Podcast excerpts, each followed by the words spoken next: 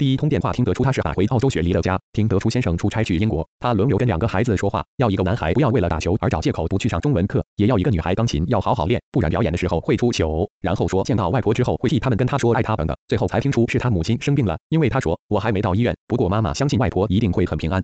他还记得他母亲的样子和声音，以及他做的一手好菜，更记得两人分手后的某一天，他到公司来，哽咽的问他说：“你怎么可以这样对待我女儿呢？”那种颤抖的语气和哀怨的眼神。打完家里的电话，接着打的是他公司，利落的英文，明确的指令加上自然流露对同事的关心，一如以往。他们大学时候就是班队，毕业之后他去当兵，而他在外商公司做事，退伍后他把一些客户拉过来，两个人合伙做，三年后两人公司变成二十几个人，而他却莫名其妙和一个客户的女儿上了床，说莫名其妙其实是借口。他说到现在也没什么好不承认的，一来是新的身体总比熟悉的刺激，还有这个客户公司的规模是我的几百倍，那时不是流行一句话，娶对一个老婆可以省掉几十年的奋斗。最后车子经过敦化南路，经过昔日公司的办公室，两旁的台湾栾树正逢花季，灿烂的秋阳下一片亮眼的金黄。后座当年的爱人正跟之前公司的某个同事话家常，说台北，说澳洲，说孩子，说女人到了一个年龄阶段的感受，然后说停留的时间以及相约见面吃饭，说让我看看你们现在都变成什么模样。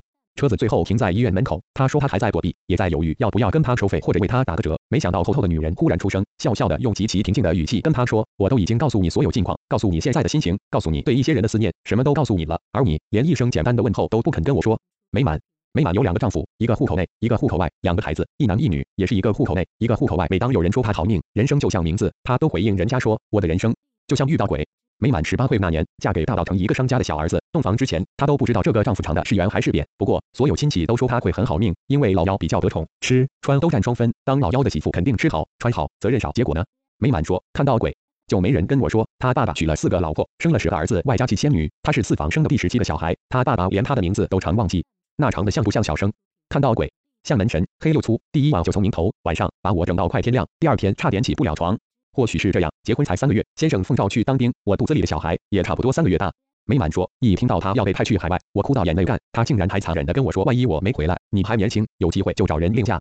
先生刚到海外的初期还有信，来自一个陌生的地方叫马来亚，后来慢慢没消息。而那时候台北也开始不平静，美国的 B 二十九整天营营飞，防空好，我永远好。最后为什么肚子大跑不动？好不容易躲进去，婆婆还叫我要背朝外，肚子朝里。开始我不懂为什么，后来才知道，原来她的意思是，万一飞机扫射的话，我的身体至少可以挡枪死，我死没关系，孙子要留住。市局不平静，没想到家里也出大事。听说每天都要吃一中乌肚鸡炖八餐的公公，没病没痛的，忽然就死了。虽然是非常时期，出殡的场面还是大。想想看，四个太太外加在家的十六个儿子、女儿，还有内孙、外孙，倒是一声哭，三条街之外的人都以为是空袭警报响。没满说，之后发生的事，不相信的人一定以为我是在讲故事。美满说，丈夫家的祖坟在观音山，出殡队伍浩浩荡荡才上了山，没想到空袭警报的水锣又响，美国仔大概以为我们的阵头是部队，从淡水那边才飞过来，机关枪就开始扫，所有人又哭又叫，到处找地方躲，找地方跑。老实说，我婆婆还不错，她拉着我往路的下边跳，说来也真巧，跳下去的地方刚好有一个比肩膀宽一点的涵洞，我就拼命往里头钻，婆婆在外头拼命推，还大声的跟我说，你肚子要朝上仰着钻一拉。不够，她话还没讲完，外面就好像发生什么大爆炸，接着是大地震，我眼前一黑，什么都听不见，什么都看不见。后来我是被拖出来的，整个涵洞的出口都被土石盖住了。要不是人家看到婆婆露在外面的脚，都不知道里头还藏着我。美满说，妖兽美国仔大概嫌扫射慢，竟然干脆丢炸弹。结果呢，死一个公公还不够，那天又死了七八个来凑，婆婆就是其中一个。那个下午真的像在演电影，大家除了忙着搬尸体、救伤患，你知道其他人在干什么吗？大家都在找棺材。他说：“谁也没想到炸弹会那么准，好像刚好就炸在被搁在路边的棺木上。于是，一堆人就在那个还在冒烟的大窟窿里头找公公。现在想想，那场面实在凄凉又好笑。整个山上断断续续都有人这样呼喊着：阿爸拉阿爸啊，这里一块脚。阿公阿阿公，这里有他的山。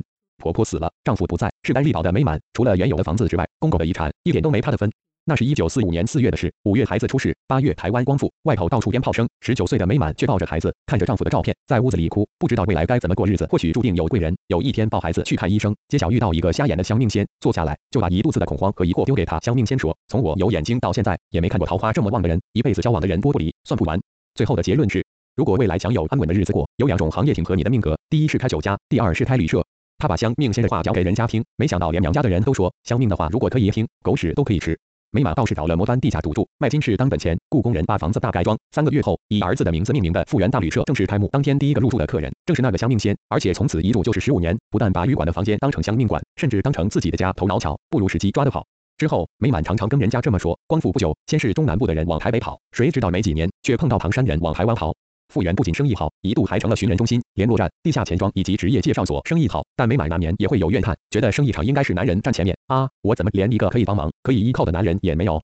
不过美满果然桃花旺，才开始这么想，汉庭竟然就出现。汉庭原本在南部制糖会社当技师，光复后国民政府来接收，他莫名其妙的被解雇，一气之下就跑到台北住进复原，到处找投入。他有技术，可是却缺背景，也没口才，旅馆住了两三个月，什么也没找到，最后好像连志气都没了，每天骑着脚踏车载着美满的儿子四处逛。美满倒觉得这个人不但老实又爱孩子，最重要的是他什么都会修，从电灯不亮、电话不通、水龙头漏水到墙壁皲裂，只要叫一声汉庭，拜托一下，就什么都免烦恼，一切都放心。美满之后都跟人家说。不要以为我爱他，当时我只是想拐他留下来当长工。汉庭倒不这样认为，他曾经在喝醉话多的时候跟人家说，他都以为我很呆，其实我早就发现他看我的眼神里头有爱意。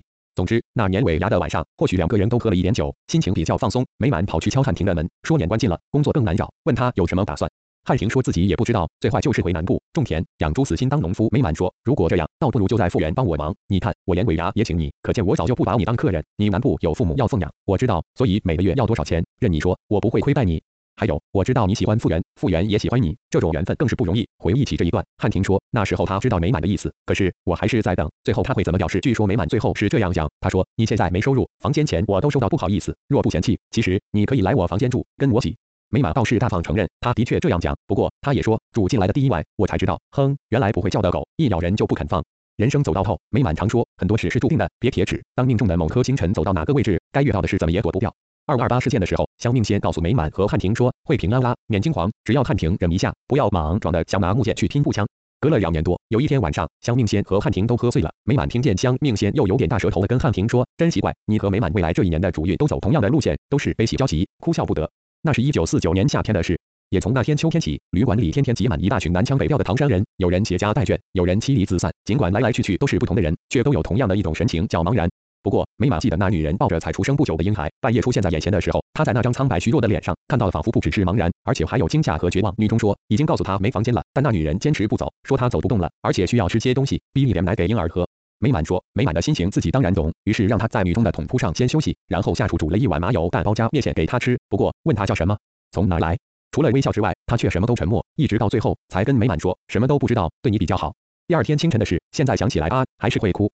美满回忆说，他才掏奶喂孩子，外头一堆军人就带枪冲进来，他把孩子给我抱，孩子没吃饱开始大声哭，他倒是冷静的从破包袱里掏出一个龙银递给我，什么也没说，就扶着墙走出房间，跟那些军人说，我在这里，不要动枪动刀，不要打搅人家睡觉。当那些兵把他的手折在背后压出去时，我记得他硬是挣扎的转头看了一眼，只是不知道他是在看我，还是在看我手上的孩子。美满说，之后他被军人带去问了好几天，祖宗八代的事都问，但就是没人问起那个孩子。不久之后，新闻登了很大一篇，说有共产党的组织被破获，几个匪徒都被枪杀了。巡查的警员偷偷跟美满说，其中那个女的就是从旅馆被抓走的那一个。那天半夜，等所有人都睡了之后，美满要汉庭照着报纸上的记载，把那女人的名字和籍贯、湖南长沙写了一张白纸，贴到屋后的墙壁上，然后抱着婴孩跟他鞠躬、烧香、烧纸钱，并且跟他说，你会找到我，这是咱有缘。你的遭遇我不清楚，不过现在你安心跟着观世音菩萨去就是。至于孩子，你放心，我会把他当成自己的女儿养。屋里所有人都知道这个秘密，不理解的只有小复原，才四岁多的他，不懂为什么只隔了一个晚上，那个原本大家都叫他红英仔的小小孩，忽然就有了新的名字叫富美，而且说从那天起，她就是他的新妹妹。复原不懂的事情之后还更多。那年过年前，旅馆的门前忽然出现一个又黑又瘦、一脸沧桑的男人，他迟疑的看着坐在柜台里投币卡桑好一会儿，开口沙哑的说：“美满，我阿哲啦。”之后，复原记得现场所有人仿佛就像电影里的定格一般全愣住，好像很久很久之后，才听见美满激动的说：“复原，复原，你阿爸没死回来了，赶快叫阿爸。”复原说，当时只觉得怎么会这样？不是才刚多了一个妹妹吗？现在怎么又多了一个阿爸？没想起那段悲喜交集、哭笑不得的日子，每晚都会说，复原只是搞不懂怎么多了一个老爸。我是一下子有两个丈夫才尴尬。阿哲刚回来的时候身体很差，请中医调理了很久，精气神才慢慢恢复，但整个人的魂魄好像都散了。白天不讲话，睡觉的时候却整晚讲梦话，甚至还会惨叫哀嚎。每晚摇醒他的时候，经常发现他一身汗，好像梦境里受到什么惊吓或被追逐。有一天，美满半夜醒来，发现失眠的阿哲手上竟然拿着好几根人骨，自己端详。美满吓到连话都说不出来。没想到阿哲倒是温柔的跟他说：“免惊啦，都是好朋友，我带他们回来的。”阿哲说：“早在日本投降前，他们的部队已经被盟军打得七零八落，溃散到丛林里，各自亡命。战友陆续因为受伤、饥饿或疟疾死了，没力气也没时间埋他们，只好把他们的手剁一只下来，生火把肉烧熟了，用刺刀削掉，往背包一放，继续跑。”阿哲说：“现在烦恼的是，当初忘了做记号，我分不清哪一只是谁的。”美满说，他还记得阿哲在讲这些历程时那种温柔的语气和眼神。阿哲后来逃到一个深山的村落里，帮人家砍柴、啃山。知道战争已经结束后，我反而走不了，因为我跟那里一个女人已经有了孩子，总不能把人家丢下，自己回来。你说是不是？阿哲平静地说，这都是命运，所以你另外有男人，我也不会怪你。何况当初我也讲过，万一没回来，你就另外找人家。讲过的我不会反悔。那个女人和小孩呢？美满说很可怜。阿哲讲的时候还一直哭，说那边每年都会烧山垦田，那年烧山的时候风向突然变了，大火浓烟整个扑向村落，小孩和女人死了好多。阿哲说找到那母子的时候，孩子是被妈妈放在水缸里，妈妈全身烧的大部分只剩骨头，可是手还抱着水缸不放。后来呢？两个丈夫你怎么处理？老实说，这两个男人最初对我有够好。汉庭看阿哲身体好了，东西收收就要走，阿哲竟然去找他喝酒，要他留下来，说比起自己，他跟我的夫妻关系反而还更久，而且傅园也只认他当爸爸，而自己至少外面曾经有过家庭。回家说起来反而像路过借住而已，讲了一大堆。美满说，两个人这么客气来客气去，倒霉的反而是我。明明丈夫有两个，有一段时间却活得像寡妇，后来我生气了，只要想让谁陪，我就拿酒去找谁喝，两个人给我轮流。后来这两个都慢慢变坏了。阿哲大概南洋待过那么几年，知道哪里有木材的生意可以做，跟我拿了一些钱做本，和汉庭一起做木材进口，把旅馆生意丢给我自己扛。没几年，这两个竟然赚了不少钱，晚上经常穿的啪里啪里出去鬼混。有一天我出去抓，两个人竟然在酒家里喝得醉醺醺，左边抱一个，右边抱一个，看到我也不怕，两个人竟然还装蒜，彼此问：今天不是应该你陪他喝，我放假？那是民国四十六七年的事，但经过五十年后，没满搅起来，却还是一肚子火。他说：“人间事若像水，女人的头壳就像海绵，碰到的就不会忘；男人的头壳像红布粒，水泥泼下去转眼干。不信你去问阿哲，看他记不记得马来亚山上的孩子和老婆。还有，你去问汉平，看他记不记得当初怎么设计我。到底是谁设计谁，成了美满和汉平一辈子永无休止的争论。有时候甚至连阿哲也会被牵拖进来，因为美满会抱怨说，当初要不是没人乱设计，我这辈子也不会这么坎坷。不过，尽管嘴里老是这么叨念着，但他们心里各自明白，是时代设计了他们。”面对无法抵挡的命运，人们也只能逆来顺受。一如美满的口头禅：天意。民国五零年代，南北二路数不清的年轻人涌进台北寻找发展的机会。美满几乎把那些短期投诉的庄脚男仔当做自己的小孩看待，不但帮他们介绍工作，甚至还当起媒人撮合姻缘。美满说，这辈子经过美满做媒，保证美满的夫妻超过两百对。然而，他私下最想撮合的一对，最后却以遗憾收场。他说的是傅远和傅梅。美满和汉庭在一起的时候，并没有办户口登记。阿哲回来之后，美满当然还是他的配偶，汉庭只好自立门户，而富美则是他门户下的养女，和汉庭同姓，因此汉庭有时候会借故哀叹自己和富美都是户口外的外人，既不同姓又没有血缘关系，所以尽管富美从小就叫富源哥哥，但美满却始终认为这两个以后应该可以自然而然的送作堆，自己养大的女儿成了媳妇，还有比这个更圆满、更让我放心的姻缘吗？美满说，谁知道他们两个还挺认真的，以兄妹对待，天意了。富美其实很小就知道自己的来历，但她始终不觉得自己和傅源有什么不同，有时候甚至还会怀疑哥哥才是户口外的人。因为上学之后，他的成绩永远排在前头，而傅源则老是吊车尾，所以被宠的是他，经常被骂的反而是哥哥。傅源勉强念完高职，就跟着两个爸爸学做生意，在外吹风淋雨，而他却一路无忧的念完大学，还出国留学。多年之后，他曾经跟傅源承认说，其实有很长的一段时间，他很着迷他那种跟好学生完全不同的率性而且海派的装脚性格。但是怎么说，你总是我哥哥，是不是？傅源说，当他讲起这一段的时候，自己也差点失控。我怎会不喜欢他呢？只是那时候他实在太优秀了，优秀到让自己自卑，所以宁愿当他的哥哥就好，至少可以因为富美是我妹妹呢，而有一点小小的骄傲。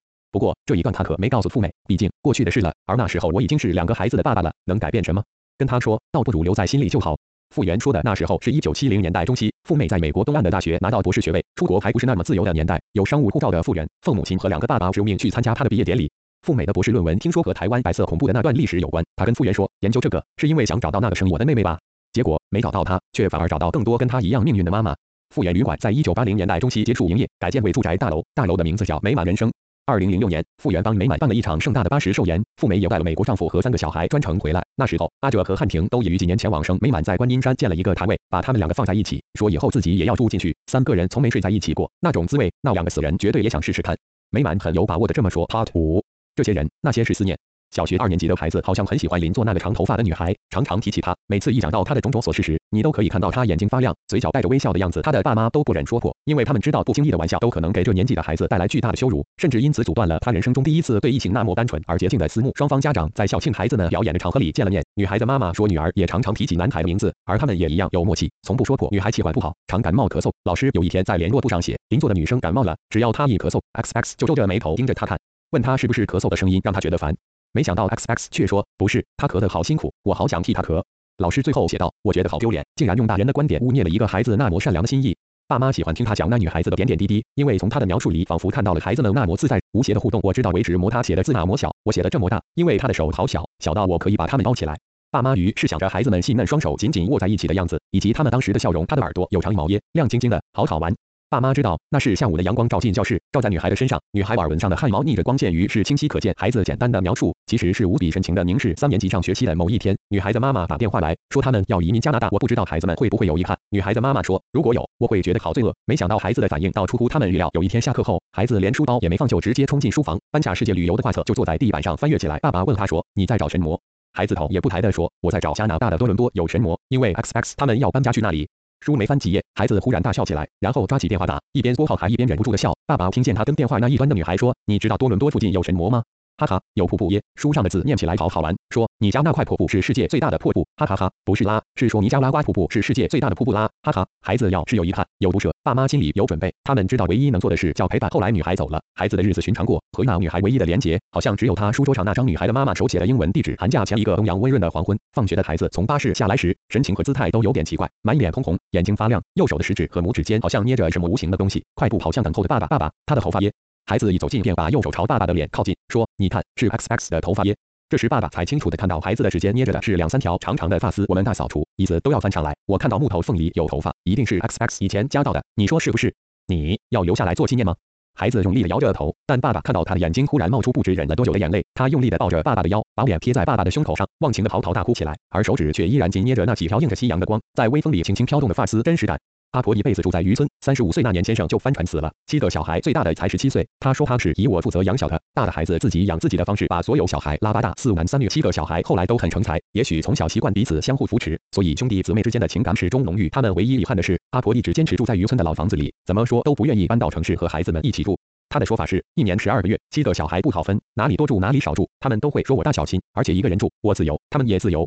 他说的固然有道理，但孩子们毕竟放不下心，所以在他七十岁那年，帮他找了一个外籍看护，并且把老房子翻修了一下，甚至还设计了无障碍空间，为他往后万一行动不方便的时候预做准备。七十大寿那天，阿婆甚至还拿到一个这辈子从没拿过的大红包，三百五十万元的支票一张，七个孩子各出五十万元。阿婆当然拒绝，不过老大代表所有兄弟姊妹发言，说这笔钱是要给他当奖学金用的，说内孙外孙都在念书，要阿婆每年分两次依照他们的成绩单给奖金，这样孙子们就会更努力读书。如果有人要出国留学的话，阿婆也可以拿这笔钱出来帮他们买飞机票。这理由阿婆觉得可以接受，所以就收了。第二天，老大特地带阿婆去银行开户，听说他还跟银行经理说：“这是我孙子们读书要用的，你要替我照顾好。”三个月后的某一天，阿婆没让看护跟，自己一个人进了银行，说要把钱全部领出来。银行员的第一个反应是：是诈骗集团找到阿婆了，所以很谦回的问阿婆要领钱的理由，问了老半天，最后连经理都出面了，阿婆还是什么都不说，一直强调是他自己要领的，没有人指使他。最后还有点生气的说：“诈骗集团的事情他知道，电视天天播，你们不要以为全台湾的老人家都那么好骗。”经理没办法，只好打电话给老大，要他问阿婆提款的理由。刚开始阿婆还是不愿意说，甚至还赌气的呛老大：“你们不是说这些钱是给我的，我自己的钱要怎么处理？难道还要经过你们同意？”哦，纠缠将近半小时之后，阿婆终于恼羞成怒似的跟电话那头的儿子说：“我这世人从没看过三百五十万到底生做什么样，我只是想领出来看一看，不行哦。”阿婆这一说，所有人都愣在那儿，不过刹那间仿佛也全都懂了。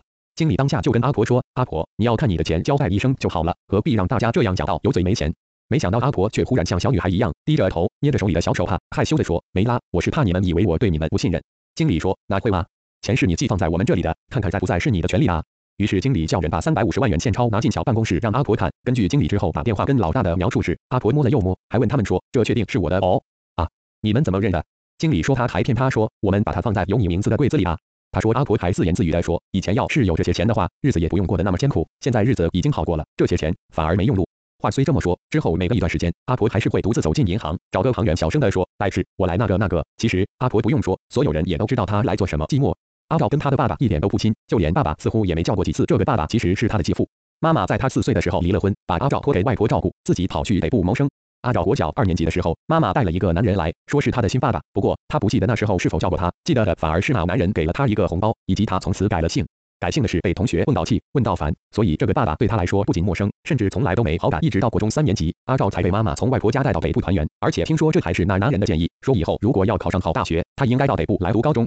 那时候，妈妈和那男人生的弟弟都已经上小学了。男人不久之后从军队退了下来，在工厂当警卫，有时日班，有时夜班。妈妈则在同一家工厂当员工，办伙食，早出晚归，一家人始终没交集，各过各的。不久之后，阿照考上台北的高中，租房子自己住，即便假日也很少回去，寒暑假也先往外婆家跑，通常都要快开学了才勉强回去住几天，顺便拿生活费和注册钱。外婆在阿照大三那年过世，不过之后的寒暑假，阿照也同样很少回家。